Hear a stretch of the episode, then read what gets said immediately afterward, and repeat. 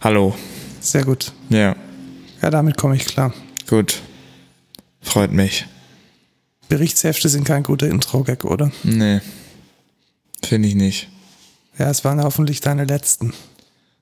Ja, mal gucken. nee, wenn es so gestellt ist, dann ist das voll der Kack. Weil die gleiche hatten wir vor der Aufnahme auch schon. Du meinst, die Intro-Gags werden nicht besser, wenn man sie Nee, stellt? wenn man sie, also wenn, das muss spontan kommen, weil sonst ist es kein guter Intro-Gag. Ja, aber ich glaube, jetzt haben wir genug Material, um daraus einen guten Intro-Gag zu schneiden. Ja. Wir sind auf jeden Fall arm dran. Ha. Definitiv.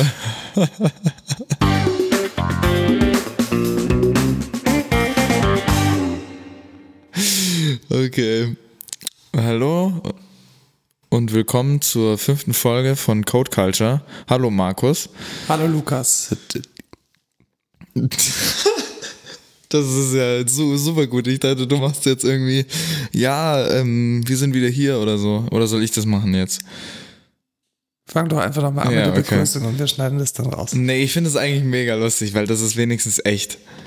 Du meinst, wir sollten den Take einfach so drin Ja, wir lassen lassen? es jetzt einfach so drin. Aber wir können Also, uns mal vorstellen, weil wir haben das Feedback bekommen, dass wir uns nie vorstellen. achso, wir sollen uns vorstellen. Ja, genau. Also ich bin CTO von Excentra, von Hause aus Informatiker. Und was bist du, Lukas? Ich bin Azubi bei der Excentra, ähm, also Fachinformatiker für Anwendungsentwicklung, aber hoffentlich bald nicht mehr. Genau, weil du hast morgen deine mündliche Abschlussprüfung. Genau, also meine Projektpräsentation plus Fachgespräch. Da bin ich mal schon gespannt drauf. Du hast sie schon geübt mit uns und sie war echt gut. Dankeschön. Jetzt bin ich nur nicht ganz sicher, ob deine Prüfer verstehen, was du da eigentlich gemacht hast. Ja, ich hab's, ich verstehe es selber nicht, nein. Ähm, das wird sich noch, wird sich noch zeigen, ob die, ob die das Ganze verstehen. Ich muss natürlich auch gut erklären, aber in 15 Minuten ist das schon echt schwierig, weil äh, ich habe ja schon mal ähm, gesagt, was für ein Projekt ich quasi gemacht habe. Du hast einen, einen Microservice implementiert. Genau, in Quarkus. Und, und der ist richtig nice geworden. Es geht um Prozesse und User-Tasks. Äh, soll ich das weiter ausführen oder? Nee, ich würde einfach sagen, du bestehst morgen mal deine Prüfung und dann machen wir vielleicht mal noch eine extra Folge zu BPMN und zu Prozessen. Ah ja, vielleicht, sogar, Idee. vielleicht sogar mit einem Gast. Uh, wer könnte denn da dabei sein? Ja, ich, ich habe da schon, ich habe da schon Ideen. Jemand, jemand aus der Firma?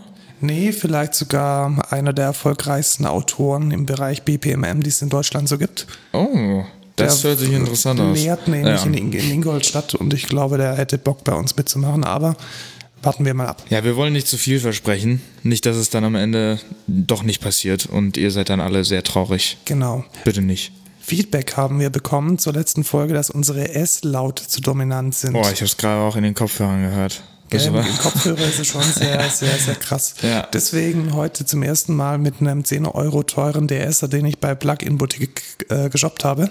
Nice. Ich bin mal gespannt, ob der unsere S-Laute ein bisschen angenehmer macht. Weißt du, wie ein DSer funktioniert, Lukas?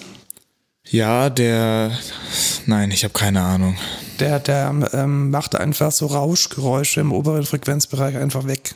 Weil so. S-Laute sind so, ja, In einem bestimmten Frequenzbereich und dann kann er die einfach rausfiltern. Ja, genau, so Ja, wie so okay. ein dynamischer EQ, der einfach, wenn, wenn da Pegel in einem gewissen Frequenzbereich auftaucht, dann zieht er den einfach runter. Nice. Und wir haben heute zum ersten Mal eine Räusper-Taste. Das heißt, wir haben jetzt so ein MIDI-Keyboard vor uns stehen. Und da können wir jetzt, wenn wir uns räuspern wollen, uns selbst muten. Mal gucken, wie gut das funktioniert. Und wir haben die Information, wie man das einrichtet, aus einem dreistündigen Video extrahiert, mussten dann genau die drei Sekunden finden, wo die richtige Einstellung im Ultraschall gemacht wird. ganz stimmt es ja nicht. Wir mussten uns ein Tutorial angucken, welches quasi ein anderes Tutorial ist, womit man das mit einer Wii Remote halt macht. Genau, mit der funktioniert es offensichtlich besser als mit einem Ja, Standard-MIDI-Gerät. genau. Ähm, Und das war auf jeden Fall sehr äh, experimentell, hätte ich jetzt so gesagt.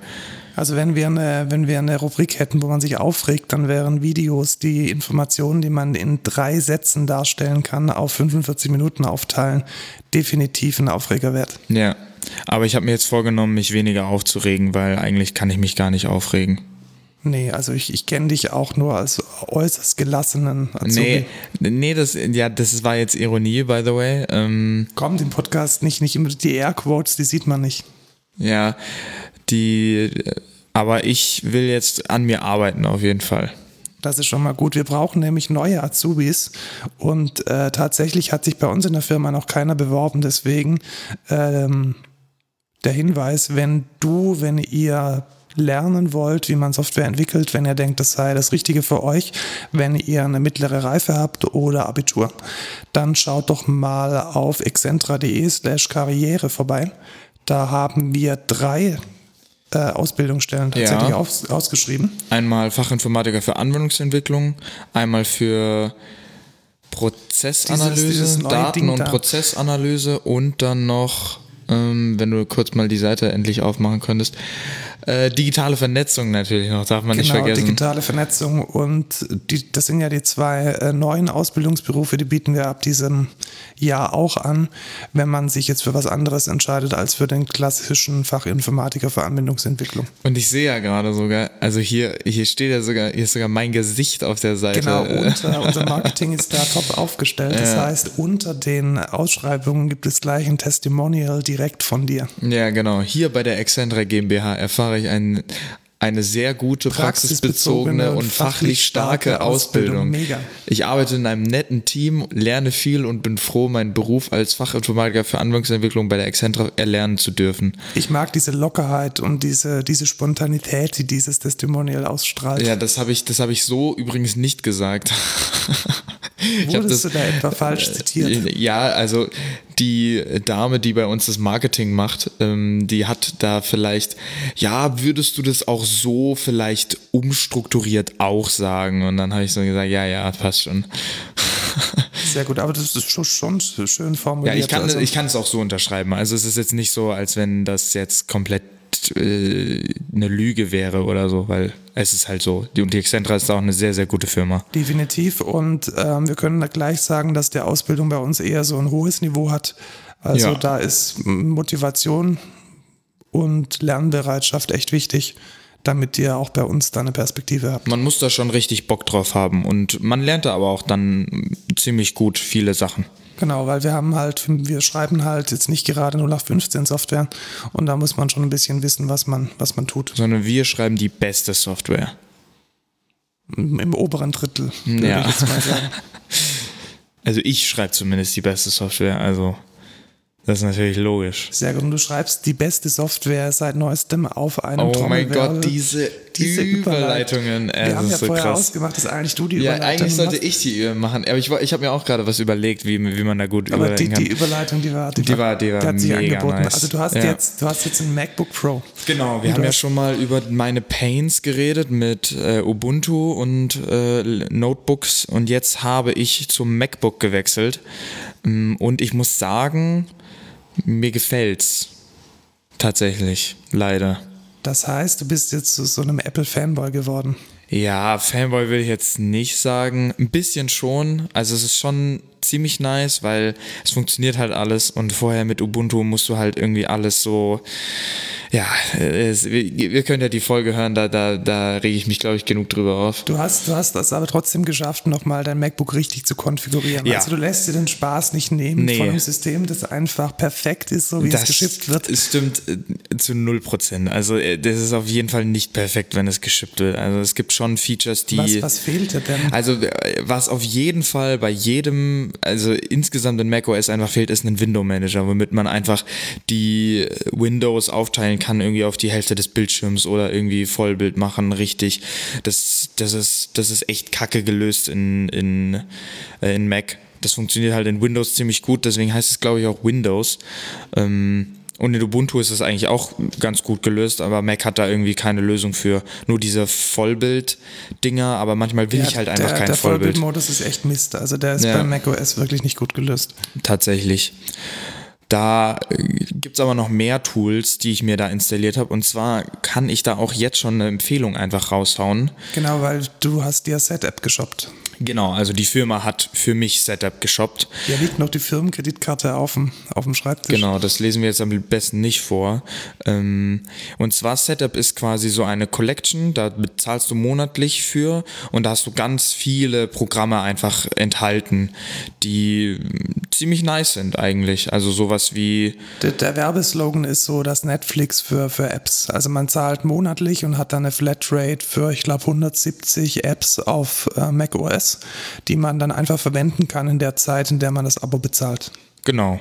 Und also bisher ist es mega nice. Da sind auch ein paar so kostenlose, die man sich so auch eigentlich installieren kann, aber so hast du halt alles in einem Place und kannst auch von der App dann alles deinstallieren und wieder installieren und ähm, das funktioniert ziemlich gut. Also was ich da benutze ist zum Beispiel, was kann man denn jetzt so direkt empfehlen? Bartender ist super zum Ja, Beispiel, genau. um die, die, die Toolbar oben aufzuräumen, also diese kleinen Icons, die rechts oben auf dem, in der Toolbar erscheinen.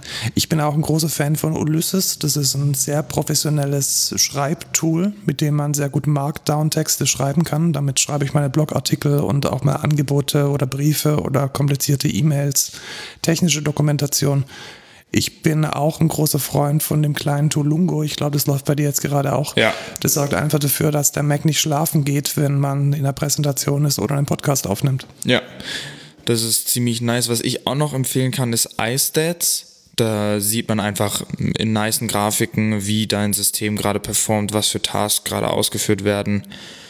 Das ist einfach sehr gut fürs Monitoring, wenn du dich fragst, warum deine CPU gerade wieder ähm, äh, Spaß hat.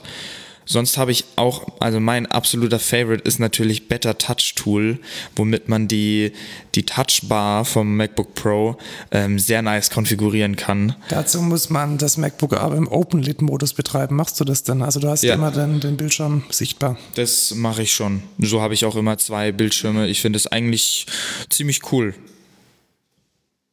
Ja, also ich habe tatsächlich mein MacBook meistens zu. Ich bin so ein Freund von einem Bildschirm. Ich finde, zwei Bildschirme ist einfach viel zu viel Information. Ich konzentriere mich gern auf das, was ich tue. Ja, das mache ich auch gerne tatsächlich, ähm, in der Arbeit vor allem. Aber das Problem ist, wenn ich jetzt zum Beispiel mh, Slack offen habe und dann habe ich auch direkt den Channel, ähm, in dem ich gerade arbeite, finde ich schon ziemlich praktisch. Dann kriege ich eine Notification, kann einfach rechts rüber gucken und dann habe ich direkt den Slack-Channel offen und kann direkt lesen, was mir geschrieben ja, wurde. kann, kann ich schon verstehen. Ähm, ich habe es mir irgendwie so angewöhnt, dass ich gerne irgendwie meinen mein Fokuspunkt direkt vor mir habe auf dem Bildschirm. Und da macht mir so ein, so ein großer Bildschirm für mich mehr Sinn. Ja, ist halt Geschmackssache. Genau. Gut, ähm, kommen wir zu den nächsten News. Apropos Apple, würde ich behaupten. Tatsächlich, die haben sich diese Woche nämlich was ganz was Neues vorgestellt. Hast du es verfolgt oder nur irgendwie so? Ich habe es eigentlich nur so am Rande mitbekommen. Ich habe mir so eine Zusammenfassung von der, wie heißt es, WW, WWDC? Genau, die WWDC, die ja, Worldwide genau. Ja. Developer Conference, glaube ich. Ja, genau. Ähm, da habe ich es ein bisschen mitgekriegt, so eine Summary über das neue iOS und was weiß ich. Aber der krasseste Punkt war ja, dass Apple von der Intel-Struktur, Instruction Set, Architektur, genau, von Architektur der Intel-Architektur. auf eine ARM-Architektur wechselt. Markus, was ist denn ARM? Das ist eine gute Frage, Lukas. äh, schön, dass du diese Frage stellst. Ja. ARM ist eine, eine Architektur, die auf einem Reduced Instruction Set basiert, also eine RISC-Architektur. Genau. Und was heißt denn eigentlich Architektur? Weißt du das? Ich möchte erstmal ARM definieren, das heißt nämlich Advanced Risk Machines. Tatsächlich, und es ist eine britische Erfindung. Und Apple ist da eigentlich schon sehr, sehr lange mit am Start, weil in den ganzen iPhones steckt kein klassischer Intel-Prozessor drin, also keine x86-Architektur, auch keine AMD 64, das wäre dann die 64-Bit-Variante davon, sondern da stecken ARM-Prozessoren drin. Und die laufen eigentlich ja schon seit vielen Jahren ziemlich gut. Ja, das kann man auf jeden Fall so unterschreiben. Aber zurück auf deine Frage, und zwar eine Architektur. Was ist das eigentlich? Also man hat ja im, im PC oder jedes, so auch im Handy oder iPad oder was weiß ich, hat man ja so eine CPU. Und die führt quasi bestimmte Anweisungen aus, Genau, die soweit führt ich weiß. Instruktionen aus, also Instructions. Genau, und äh, da gibt's halt verschiedene Instruction Sets, also je nachdem, wie man das halt gliedern will. Und Risk wäre halt eine davon. Ja, oder jetzt im speziellen ARM hat, also wenn man es jetzt ganz elementar aufs Wesentliche reduziert, die Maschinensprache die auf einem Intel funktioniert, die hat andere Befehle als die Maschinensprache, die auf einem ARM funktioniert. Ja. Also das wenn man alles nach dem Compiler, dann kommt ja das so, so Assembler-Code raus, Binärcode raus und der Befehl, der zum Beispiel eine Addition macht, der sieht bei einem ARM-Prozessor anders aus als bei einem Intel-Prozessor. Richtig. Man kann sich das eigentlich so vorstellen wie verschiedene Programmiersprachen, bloß halt sehr, sehr, also viel simpler und viel kleiner einfach. Genau, so auf dem untersten Level. Natürlich haben die dann von der Architektur, vom Speicherzugriff, von der Art und Weise, wie sie Register verwenden, auch noch Unterschiede. Ähm, aber wenn man es auf das Nitty-Gritty reduzieren möchte, kann man einfach sagen, dass der Binärcode anders ist. Und das ist eigentlich auch unser Hauptthema für heute, nämlich wir wollen uns mit dem Thema Architekturwechsel, Architekturen und Compiler ein bisschen beschäftigen, um mal zu analysieren, was es denn bedeutet, wenn jetzt so eine Plattform wie macOS von Intel auf eine andere Architektur, auf die ARM-Architektur wechselt. Richtig. Da freue ich mich auf jeden Fall. Also ich kenne mich mit Compilern leider nicht so gut aus. Da lernt man in meiner Ausbildung auch wenig drüber. Ja, das ist, ist einfach so low-levelig. Ich glaube, das ist tatsächlich eher was, was man im Studium lernt. Aber ich habe mich damit mal befasst auf akademische Weise und kann zumindest mal einen groben Überblick geben. Äh, vorher wollen wir aber noch mal kurz diskutieren, was es denn bedeutet, wenn, wenn du, Lukas, jetzt in einem Jahr ein neues MacBook bekommst und auf diesem MacBook läuft jetzt kein Intel-CPU mehr, sondern ARM-CPU. Was bedeutet das denn? Das bedeutet erstmal, ich kann auf jeden Fall nicht mehr die Programme benutzen, die äh, vorher auf dem Mac oder auf, ähm, ja, auf der anderen Architektur halt liefen, benutzen, solange sie nicht halt in eine, in den anderen Code kompiliert wurden. Ganz genau. Das heißt, ähm, zwei Möglichkeiten gibt es jetzt. Entweder sie werden dann emuliert, diese Programme, die eigentlich für Intel gedacht sind, oder sie werden transpiliert oder sie werden einfach nochmal neu kompiliert. Bei den ersten beiden hat man, glaube ich, aber auf jeden Fall entweder halt Overhead oder halt Performance-Einbußungen. Ja, de definitiv. Deswegen ist es eigentlich am besten, wenn man es natürlich neu kompiliert, aber das ist natürlich ein Riesenaufwand. Genau, also da muss dann der Softwareentwickler in seinem Bildprozess an der richtigen Stelle den Compiler austauschen oder das Compiler-Backend. Das schauen wir uns dann später nochmal an. Was bedeutet das denn jetzt? Das heißt, wenn wir jetzt eine, eine CI-CD-Pipeline haben. Das heißt, wir haben ein automatisiertes Skript, welches den Quellcode nimmt, den Quellcode kompiliert und dann ein Docker-Image draus macht und dieses Docker-Image in der Docker-Registry pusht. Was bedeutet es denn dann, wenn jetzt auf einmal Entwickler unterwegs sind, die ARM haben? Ja, ähm, das würde dann bedeuten, die müssen sich halt erstmal entscheiden, was sie machen. Ja, und es bedeutet auch ganz speziell, dass wenn jetzt unser Jenkins ein Docker-Image macht, dass dieses Docker-Image auf deinem Rechner nicht mehr läuft. Richtig, und er müsste halt, man müsste halt für die Intel-Architektur und für die ARM-Architektur äh, kompilieren oder halt ein Image bauen. Ganz genau, und ich glaube tatsächlich, dass das dazu führen wird, dass sich viele Entwickler überlegen, ob sie bei macOS bleiben oder nicht. Ja weil man kann nicht mehr binär identisch das, was man auf seinen Dell-Server oder ins, ins, ins Docker Swarm oder ins Kubernetes schiebt, das kann man nicht mehr bitidentisch auf seinem eigenen Rechner laufen lassen. Das heißt, man hat eine andere Docker-Infrastruktur oder ein anderes Docker-Layering, so vielleicht besser, als man dann tatsächlich ausliefert. Und das ist eigentlich was, was kein Entwickler möchte. Man möchte eigentlich immer genau das, was man ausliefert, auch lokal testen können. Richtig. Das ist natürlich dann deutlich besser, weil wenn du dann auf Fehler stößt, dann hast du halt keine Ahnung, woran es liegen könnte, weil du ja unterschiedliche Architekturen hast. Genau, und grundsätzlich vielleicht auch unterschiedliche Verfügbarkeiten von, von Paketen. Also ich denke jetzt nur an, an Node, könnte sich auf ARM anders verhalten als unter, unter AMD 64. Ja. Die, die Linux-Distributionen, die drunter liegen in dem Docker-Image, ähm, könnten sich in der, in der ARM-Version anders verhalten als in der Intel-Version und sowas möchte man natürlich in der Praxis nicht haben. Ja. Und es ist tatsächlich nicht möglich, ein x86 Docker-Image, zumindest nach meinem jetzigen Kenntnisstand, auf einem ARM-Mac laufen zu lassen. Das wird schlicht und ergreifend nicht gehen. Es wird auch nicht gehen, ein Windows nativ unter einem ARM-Mac laufen zu lassen. Kam in der Präsentation auch nicht vor. Also wenn man sich Ja. die angeschaut hat, die WWDC, da haben sie schön gezeigt, wie man äh, Linux laufen lässt. Und es waren auch Distributionen, für die es eben eine ARM-Version gibt. Da muss man auch sagen, die meisten Linux-Distributionen, die gibt es für ARM, aber Windows, zumindest Windows 10 eben nicht.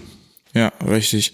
Was sich die Entwickler natürlich auch, wofür die Entwickler sich auch entscheiden müssen, für welche, für welches Instruction Set optimieren sie denn ihren Code jetzt? Also entscheiden sie sich für die Mac-Route oder gehen sie halt auf Windows-Rechner? Ja, das ist, das ist eine gute Frage, aber hast du denn tatsächlich schon mal deinen Code selbst optimiert?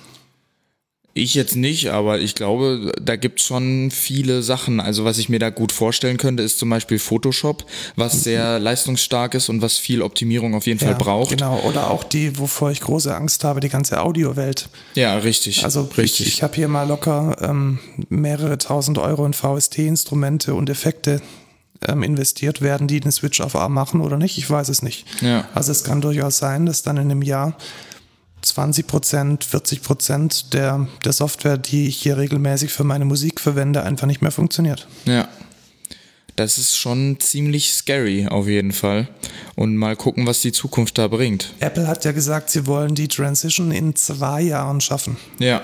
Und das ist, glaube ich, schon sehr mutig. Also wenn man jetzt bedenkt, dass große Softwaren wie jetzt ähm, Steinberg Ubase, welche ich sehr häufig verwende, auch tatsächlich nur einmal im Jahr released wird, ist es letzten Endes ein Release-Zyklus. Und das ist schon eine große Aufgabe, denke ich. Ja, auf jeden Fall. Wir hatten jetzt schon öfters gesprochen über diesen Compiler und über das Übersetzen von Quelltext für eine bestimmte Architektur. Weißt du denn, wie so ein Compiler grundsätzlich funktioniert?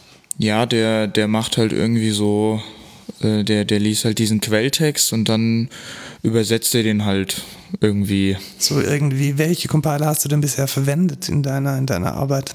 den, den Java-Compiler auf jeden Fall. Mhm. Aber der übersetzt ja nicht, das ist ja eine rühmliche Ausnahme, der übersetzt Richtig, ja nicht der übersetzt- architekturspezifisch. Ja, richtig, der übersetzt es in Java Bytecode und der läuft dann innerhalb der Java Virtual Machine und die Java Virtual Machine macht dann quasi das Compiling auf Architekturebene. Genau, also das ist dann der Interpreter oder die virtuelle Maschine, die dann den Bytecode nimmt und dann dafür sorgt, dass er auf einem ARM, auf einem x86, auf einem AMD 64 dann richtig läuft. Und die nächste Frage ist jetzt natürlich, wie macht es denn so ein Compiler? Lukas, du, du, du die Räuspertaste Ja, ist, ist die Räuspertaste muss gell? man zweimal muss drücken. Zweimal drücken, sonst, sonst versteht man dich nicht Ja, mehr, wenn du dich ausgeräuspert hast. Ja. Ähm, was war die Frage? Die Frage war, ähm, wie man es denn macht, ähm, dass eine Anwendung auf mehreren Architekturen laufen kann oder wie das der Compiler macht. Und welche Compiler du schon verwendet hast. Das haben wir ja gesagt, das war Ja. der Java C. Richtig. Wie er das macht, dass er das auf mehreren, also er hat wahrscheinlich so halt verschiedene Steps und Ja, sehr gut. irgendwann, also ich würde die jetzt vielleicht so irgendwie so Frontend, Middle-End und Backend Ja, nennen. Da also, hast du dich tatsächlich schon mal so ein bisschen eingelesen, kann das sein? Ja, jetzt, bevor wir den Podcast gemacht haben, habe ich mal gut. mit auf die Wikipedia-Page geguckt. Ja, also es gibt so, so in der, in der akademischen Welt gibt es so eine Handvoll Steps, eine Handvoll Komponenten von so einem Compiler, die sich etabliert haben. Und ich denke, es ist ganz gut, dass wir den Architekturwechsel von Apple mal zum Anlass nehmen, um diese einzelnen Schritte durchzugehen und, und, uns zu fragen, ist das denn jetzt architekturabhängig oder nicht? Und wenn man jetzt so einen Programmtext hat, also du schreibst jetzt ein Java-Programm Public Static Void Main String Args a gleich 2 plus args 0. Was würde dieses, was würde dieses Programmchen machen? Das, über, das startet einfach eine Java-Applikation und würde 2 plus den ersten Parameter, den du übergeben hast, es würde wahrscheinlich nicht kompilieren, weil es ein String ist. Da müssen wir Ja, nachher ja. Intention Value aufmachen. Richtig. Es würde aber auf jeden Fall zwei zu dem Parameter dazu addieren. Ja. Was ist denn das Erste, was der Compiler machen muss? Hast du da eine Idee? Ähm, erstmal den, die Keywords auflösen, hätte ich jetzt mal so gesagt. Ja, nicht nur die Keywords, sondern auch alles andere. Also A wäre ja zum Beispiel kein Keyword, sondern das wäre eine Variable. Ja. Und was ist denn so der, der Überbegriff von Keywords und Variablennamen und Strings und Anführungszeichen und so weiter? Äh, sind, sind Syntax? Tokens. Tokens, das äh, wäre ich niemals drauf gekommen. Genau, also letzten Endes muss der Compiler zuerst mal die einzelnen Bestandteile, die einzelnen klar abgetrennten Bestandteile der Syntax tokenisen. Aha. Und dann kommt da erstmal so ein Stream von Zeichen raus. Okay. Und das macht der Tokenizer. Und das ist dann auch der erste Schritt. Und jetzt hast du da gesagt, dass eine Sprache einen Syntax hat. Was ist denn eine Syntax? Du fragst mich hier Fragen, ich fühle mich wie im Fachgespräch. Soll ich es dir erklären oder soll ich es generell erklären? Ja, erklär mal, weil ich wüsste jetzt nicht, wie ich Syntax, also das ist halt eine bestimmte äh, Schreibweise oder ja, Abfolge. Man kann vielleicht sagen, eine ganz klar definierte Form. Ah, ja, Und genau. Man, man kann eine Syntax oder auf Deutsch eine Grammatik auch ganz formal spezifizieren. Und so macht man das auch bei einer Programmiersprache. Das heißt, ich denke jetzt zum Beispiel an eine ganz einfache Syntax. Was wäre denn eine einfache Syntax? Eine einfache Syntax wären arithmetische Ausdrücke. Also sowas wie. Ja, sowas wie plus. Zahl plus Zahl. Ja, oder Zahl minus Zahl. Genau, und da könnte ich jetzt dann sagen, eine Zahl ist alles von 0 bis 9 oder alles von 0 bis max int. Und ich könnte sagen, das Pluszeichen ist das Pluszeichen und dann könnte ich mir die Tokens einzeln definieren mit Plus und Digit und könnte dann sagen, ein Statement wäre ein Integer plus ein Integer. Ja. Und dann könnte ich zum Beispiel anfangen, Klammern einzuführen und könnte sagen, ein Statement kann auch ein Klammer auf Statement Klammer zu sein. Ja. Oder ich könnte sagen, dass eine Multiplikation möglich ist mit Integern. Und dann würde ich noch die Multiplikation einführen und würde auch sagen, hey, ein Statement kann auch eine Multiplikation sein. Ja. Oder das, dass das Statement aufhört mit Get to the Chopper. Das könnte ich auch sagen, oder? Das könntest du auch sagen. Macht das Sinn? Ja, in Arnold C macht das auf jeden Fall Sinn. Ja, aber in modernen Programmiersprachen glaube ich nicht so. Kennst du Arnold C? Nee. Nicht? Nee, oh mein Gott, nicht. das ist, das müsste eigentlich auch der, der Code der Woche sein. Also wer es nicht kennt, googelt's mal. Ähm, supergeile Programmiersprache. Ähm, wer Terminator gesehen hat, der äh, freut sich auf jeden Fall, wenn er die Sprache benutzt. Sehr gut. Das heißt, bleiben wir bei dieser Sprache. Also was hat dann der Erfinder von dieser Sprache gemacht? Der hat letzten Endes eine Grammatik definiert und diese Grammatik, die,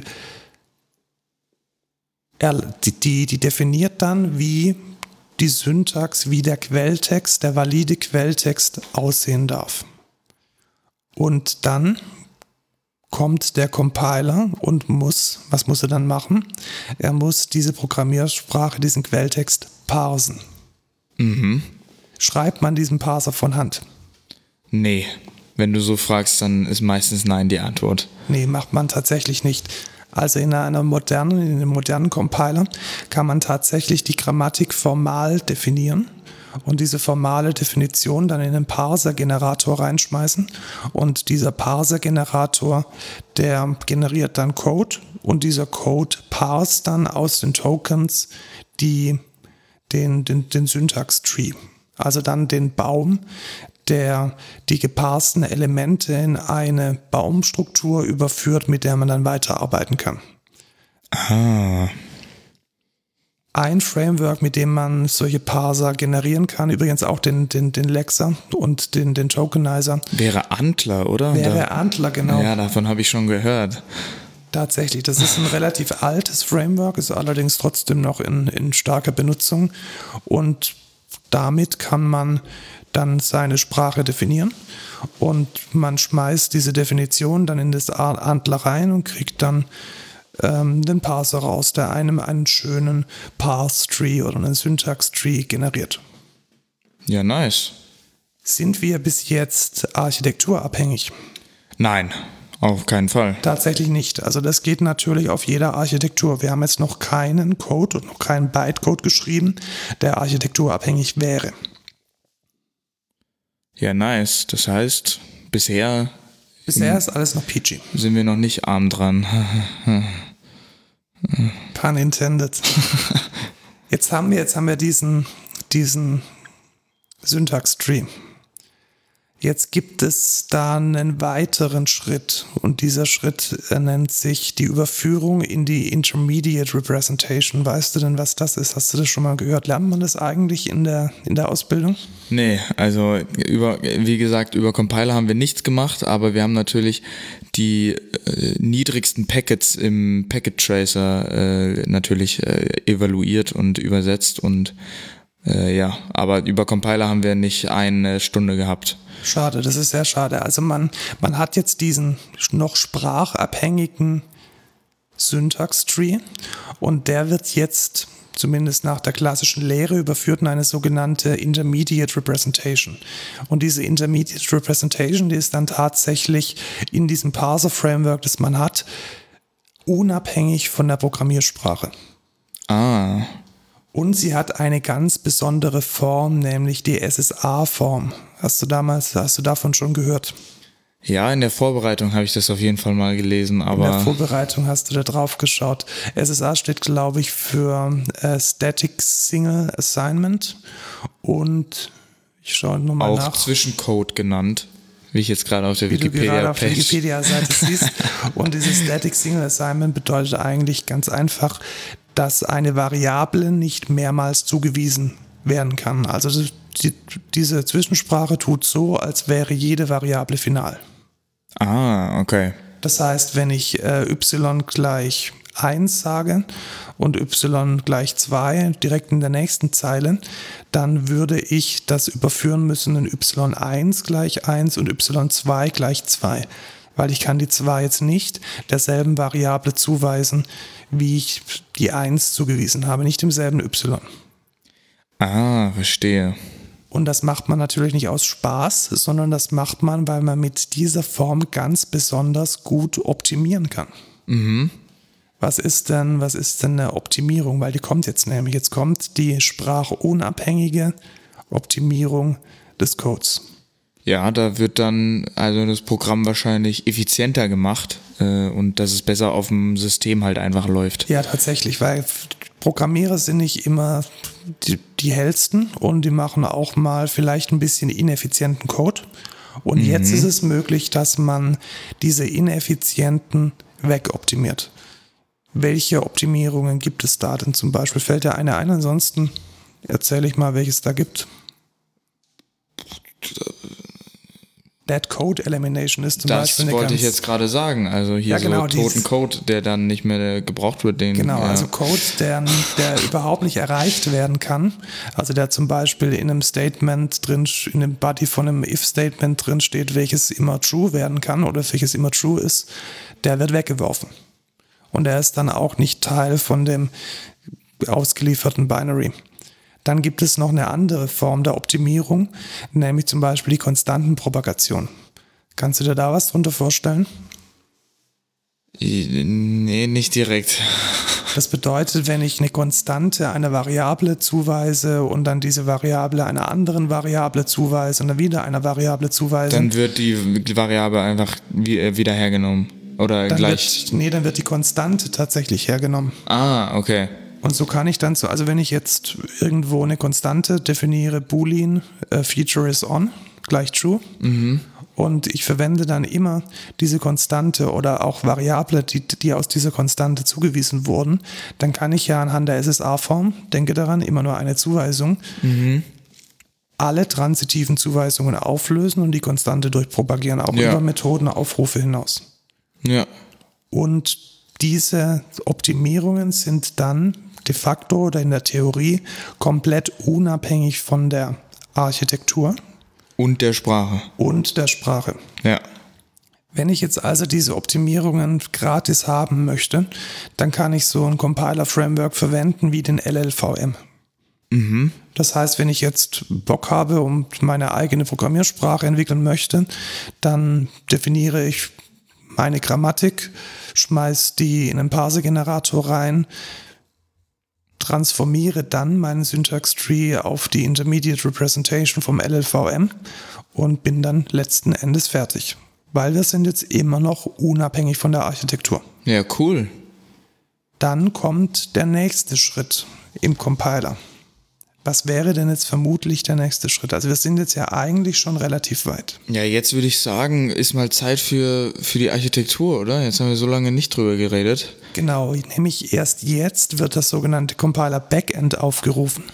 Und das Compiler Backend ist dann der Teil der Anwendung, welcher die den optimierten Code auf die Zielarchitektur übersetzt. Und das ist eigentlich relativ einfach, weil man hat jetzt diese Baumstruktur, man hat diese optimierte Baumstruktur und man nimmt jetzt diese einzelnen Elemente aus diesem Baum. In der Regel nimmt man da ein Visitor-Pattern für her. Das heißt, man schmeißt diesen Baum ähm, in, in, in einen Algorithmus, der dann da einzelne Visitor je nach Blattelement draufwirft und diese Visitor schreiben dann die einzelnen Instruktionen gemäß der Architektur, auf der, auf der sie dann laufen sollen. Ah. Preisfrage, wenn ich für ARM kompiliere, muss ich das auf einem ARM-Rechner tun? Nein. Nee, tatsächlich nicht. Also ein guter Compiler ist tatsächlich plattformunabhängig was ähm, natürlich insbesondere so bei Embedded Code mega wichtig ist. Weil wenn man da irgendwie nur so einen kleinen Chip vor sich hat, da kann man ja nicht die Software einfach so mal drauf kompilieren. Ja. Gut, das war jetzt der komplette kurze Walkthrough durch einen Compiler. Und wer jetzt, auf, wer jetzt aufgepasst hat, der weiß auch, was man jetzt eigentlich in der Theorie nur anfassen müsste, wenn es in der, um die Umstellung von Intel auf ARM geht. Natürlich nur den Code Generator, der dann das Ganze in die äh, Architektur halt übersetzt. Genau, also eigentlich nur das Backend. Das Richtig. bedeutet, dass wenn man zum Beispiel Swift-Code verwendet hat, um seine macOS-Applikationen zu bauen, I. dann müsste es eigentlich, eigentlich in Anführungszeichen und mit 1000 Fußnoten out of the box funktionieren. Warum die 1000 Fußnoten? Weil es kann natürlich sein, dass man gegen alte binäre Libraries gelingt hat, die nur für x86 zur Verfügung stehen. Ja. Und da fängt dann der Spaß für den Entwicklern an. Also man muss dann die ganzen Abhängigkeiten natürlich darauf überprüfen, dass sie mit ARM funktionieren und man muss sicherstellen, dass alles, was man vielleicht sehr hardware-nah implementiert hat, ich denke da an Grafik, an Audio, dass das dann auch mit der neuen Architektur funktioniert, was eigentlich relativ wenig mit, mit ARM zu tun hat, sondern einfach mit der Art und Weise, welche, welche API-Calls dann möglich sind oder eben die Performance bringen, die man dann nicht funktional auch erreichen möchte. Ja, rein theoretisch könnte ja macOS einfach die gleichen Schnittstellen anbieten, also die gleich aussehen und man hätte auch da dann keinen Schmerz. Genau, also wenn, wenn Apple gut ist, dann bieten sie einfach kompatible APIs an, kompatible SDKs für die Entwickler, sodass da dann der, die Transition sehr einfach ist. Ja, das wäre natürlich sehr nice, aber mal gucken, ob es dann am Ende auch wirklich so ist. Genau, und ich glaube, das Problem mit Docker, und das kann Apple nicht lösen, das wird ein Thema werden. Ich hoffe, dass jetzt, jetzt werden ja dann auch die ersten ARM Development Kits an Entwickler geschippt. Also die ersten Entwickler haben jetzt schon so einen Prototyp im Büro stehen, mit dem sie dann auf Arm laufen. Und da würde mich jetzt dann schon mal die nächste Zeit interessieren, ob da die ganzen Base-Images von Docker auch entsprechend armifiziert sind und welche Erfahrungsberichte es da gibt. Also mein, meine Prognose ist tatsächlich, dass viele Entwickler so aus dem Enterprise- und Cloud-Umfeld tatsächlich den Schritt auf ARM nicht mitmachen und zu Linux wechseln. Da bin ich eigentlich fast von überzeugt. Ja, also das wird auf jeden Fall für alle Mac-Entwickler ein richtiges Armageddon. Sehr gut, ist auch noch diesen Wortwitz Ja, mit ja, ich wollte den noch irgendwann mit einbringen, ja, deswegen. hatten wir, hatten wir Arm dran schon? Ja, Arm dran hatten wir ja ganz am Anfang, oder? Ja, ja schon. Ja. Armselig.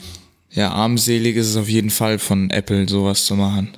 Ja, wobei natürlich die, die Performance, also ich erwarte da jetzt, also gerade im, im Audiobereich freue ich mich wirklich drauf. Also du, du- hast ja selbst schon, schon gesehen, wie, wie mein MacBook manchmal in die Knie geht, wenn hier ein, ein, ein paar Dutzend VST-Plugins am Start sind. Da erhoffe ich mir schon mit einer neuen Architektur, mit schnellen Prozessoren eine deutliche Verbesserung. Ja, dann kann man, dann würde man sein MacBook auch tatsächlich dann umarmen. Ja. Sehr gut. ja. Slow Clap. Okay, es reicht, es Ich, ich reicht. glaube, wir müssen das Thema wechseln. Es reicht, ja. Ähm, kommen wir zur Lieblingsrubrik von manchen. Also es ist bestimmt die Lieblingsrubrik von irgendwem, weil äh, so viele Rubriken haben wir nicht. Aber kommen wir zum Code der Woche. Und zwar an alle Hacker, die sich mega cool fühlen wollen. Den empfehle ich die äh, Z-Shell. Ich weiß nicht, ob wir das früher schon mal erwähnt Ich glaube, wir haben. haben schon mal gesagt, dass wir voll die Fanboys der Z-Shell sind. ja. Aber das ist nicht der eigentliche Code der Woche. Richtig, sondern äh, Power Level 10K, was ein eigentlich nur ein Theme ist für äh, die Z-Shell, aber auch noch viel andere Sachen macht. Also zum Beispiel dieser Instant Prompt. Was, was macht der denn genau? Also der Instant Prompt ist super. Zum Beispiel verändert der seine Funktionalität und seine dargestellten Elemente, je nachdem, welchem Kontext ich mich befinde. Ob ich zum Beispiel in einem Git-Repository bin oder nicht. Richtig. Und ähm, früher gab es das Problem, also früher hieß es noch Power Level 9K, dass die Darstellung mega lange braucht, um alle Elemente richtig darzustellen. Aber mit diesem Instant Prompt und äh, allem, diese ganze Optimierung mit Power Level 10K, das ist sehr, sehr schnell und es sieht einfach auch mega gut aus. Also ich bin eher so der Lean-Style-Fetischist, der da, der da sich Ja, eher ich habe freut. da ganz viele Informationen drin. Ich möchte immer die volle Kontrolle haben und alles wissen. Ja, ich hätte ich hätte es gerne so, so klein wie möglich, dass ich möglichst viel einfach an anderen Informationen habe, die, die, also so unnötige Informationen wie, keine Ahnung, dass da so ein Kasten rum ist oder so, brauche ich nicht. Genau, aber Gott sei Dank kann man das alles sehr gut customizen, auch Richtig. mit einem echt guten Wizard, der einen so durchführt, wie man denn seinen Prompt haben möchte. Ja. Und auch die, die Plugins, die dann auch in Kombination mit ZSH ganz gut funktionieren, sind echt ähm, sehr wertvoll und sorgen zumindest bei mir dafür, dass ich wahnsinnig produktiv bin in der, in der Shell. Ja, ich auf jeden Fall auch. Also Tmux ist ein Muss. Auf Mac äh, iTerm als Terminal. Genau, weil der mitgeschippte Terminal, der kann einfach zu wenig. Ja, der ist äh, nicht so nice. Und vor allem, was Power Level 10K auch direkt macht, du, äh, dir wird direkt die richtige Font installiert, wo du auch alle Icons hast. Und unter Mac funktioniert das einwandfrei. Unter Linux, glaube ich, gibt es da manchmal noch so ein paar äh, Pain Points. Aber in der, im iTerm unter Mac wird sogar direkt die richtige Font konfiguriert in iTerm. Genau, also diesen ganzen Quatsch mit welcher Font ist jetzt der richtige und wo kommen die Icons her und äh, ist es ein Font, der klein gut ausschaut, feste Breite hat und groß gut ausschaut, da nimmt Power Level 10K einem echt den ganzen Schmerz ab. Ja. Und man ist relativ schnell sehr gut gekickstartet und kann dann produktiv mit der Shell arbeiten. Ja, und das ist einfach nice. Und wer die Set-Shell mit Power Level 10K nicht hat, der ist auf jeden Fall ein Noob. Das ist jetzt aber eine sehr harte Aussage. Wir haben schon Beschwerden bekommen, dass wir immer über Wirtschaftsinformatiker und Systemintegration lästern. Jetzt lästern wir auch noch über Benutzer der Bash. Ja, ähm, aber das gehört sich auch einfach so. Also wer die Set-Shell nicht benutzt, der ist, der kann, also die, die normale Bash ist wirklich nicht ja, also nice. eine, nicht eingerichtete Bash ist tatsächlich Ja. mm, ein Produktivitätskiller, würde ich sagen, weil einfach würde ich ganz sogar, viele. also ohne, ohne Witz jetzt, das würde ich echt sagen. Also ich, das Terminal muss schon bei mir richtig konfiguriert sein, weil wenn ich dann irgendwie in Ordnern navigiere oder äh, bestimmte Docker-Commands ausführe und das ist nicht richtig konfiguriert, dann bin ich einfach viel unproduktiver, als wenn ich das richtig konfiguriert habe. Ja, also ich denke auch, dass die Professionalität nicht darin besteht, dass man sich tausend, tausend Zeichen merken kann, wie es das Docker-Kommando ist, sondern dass das, was man in der IDE auch hat, gute Tab-Completion, gute Aliases, gutes Scripting, Richtig. guter, gute Kontextinformation, dass das auch in der Shell gilt und dass es eigentlich keinen Blumenstrauß dafür gibt, komplexe Abläufe gut zu können, sondern dass man eher dann produktiv ist, wenn man die Sachen gut automatisiert und im richtigen Kontext immer die richtigen Informationen hat. Gibt es da nicht dieses, äh, dieses Sprichwort, gib einem Mann einen Fisch und er hat Essen für einen Tag, gib einem Mann eine Angel, dann hat er für sein Leben Essen oder so? Ja, tatsächlich. Und das ich glaube, Z-Shell ist definitiv ja, eine sehr gute Angel. Das ist eine sehr gute Angel. Apropos Angel, angeln wir uns doch gleich das nächste Thema und zwar ähm, der No-Code der Woche. Ähm, du da, hast wieder einen Film geschaut. Ja, genau. Anstatt wieder. Anstatt zu lernen, hast du einen Film geschaut. Genau. Man kennt mich. Ähm, ich habe mit ein paar Freunden über Discord habe ich einen, die haben mir tatsächlich den Film empfohlen und mit denen habe ich den auch geguckt. Und zwar, er heißt One Cut of the Dead. Tatsächlich ist der schon 2017 rausgekommen, aber in Japan. Und 2019 ist er jetzt ähm, mit deutscher Synchro, glaube ich, rausgekommen. Aber eine Sache muss ich euch sagen, guckt es nicht mit deutschen Synchronsprechern. Es ist wirklich schlimm. Wir haben, ich glaube, die ersten fünf Minuten geguckt und wir haben Ohrenkrebs bekommen, weil das so schlimm ist. Guckt es einfach auf japanischen Originalton mit deutschen Untertiteln. Es ist so viel besser. Was für ein Genre ist es denn? Es ist Horror. Wahrscheinlich eine Liebeskomödie. Nein, es ist Horror und Komödie. Und ich möchte nicht zu viel spoilern, aber es geht quasi, also man sieht die ersten 30 Minuten einen One-Cut-Film, also ohne Schnitt. Und dann passiert was, was ich nicht spoilern möchte. Aber es ist wirklich, wirklich gut. Die ersten 30 Minuten sind richtig, richtig verwirrend. Wartet einfach ab und guckt weiter. Es wird richtig, richtig nice. Also kann ich sehr, sehr empfehlen. Wir packen den Link wahrscheinlich zu wer streamt es oder zu IMDb ja. äh, in die Shownotes. Äh, schaut mal rein. Nee, natürlich verlinken wir es auf Letterboxd. Letterboxd. Äh, weil das ist ja unser hier schon äh, unser Filmportal des, des Vertrauens. Ähm, und dann seht ihr auch direkt, auf welchen Streaming-Plattformen man es kaufen kann oder streamen. Genau. Sehr gut. Unser nächstes Thema wird wahrscheinlich, also im nächsten Podcast wird wahrscheinlich äh, GraphQL sein. Uh. Da freue ich mich schon ein bisschen drauf. Wenn ihr da Input habt oder generell auch Kommentare zur zur jetzigen Folge, zur aktuellen Folge, dann macht das am besten auf codeculture.podigy.io, glaube ich. Ja, da kann ja. man auf die Episode klicken und dann drauf kommentieren. Es gibt auch die E-Mail-Adresse codeculture.excentra.de, da erreicht Herr Lukas und mich direkt. Das haben auch schon einige gemacht. Oder schreibt uns doch einfach auf Twitter einen Tweet. Genau, auf Twitter und Tweet at codeculturepod. Oder da sind wir auch ähm, teilweise mit privaten Profilen. Ihr findet uns auch auf LinkedIn, Xing und allen notwendigen Businessportalen. Ja. Und wir würden uns auf Feedback freuen, wenn ihr uns was zu sagen habt. Ich freue mich mega auf GraphQL, weil da kann ich auch mal was zu sagen. Nicht so viel wie bei Compiler, aber GraphQL kenne ich schon ein bisschen, deswegen kann ich da auch mitreden. Yay. Sehr gut, aber eigentlich brauchen wir jemand, der, der das alte REST verteidigt und sagt, dass GraphQL total Mist ist. Ja, aber. Also, wenn also ihr REST gut findet und GraphQL scheiße, dann meldet euch, weil wir brauchen jemanden zum Bashen im nächsten Podcast. Ja, genau. Dann bashen wir euch. So wie die Bash-Nutzer. Wortwitz.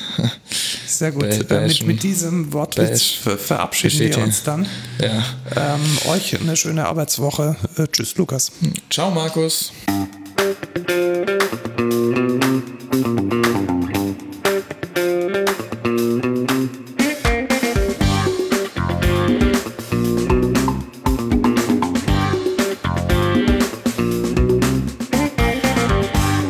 so langweilig.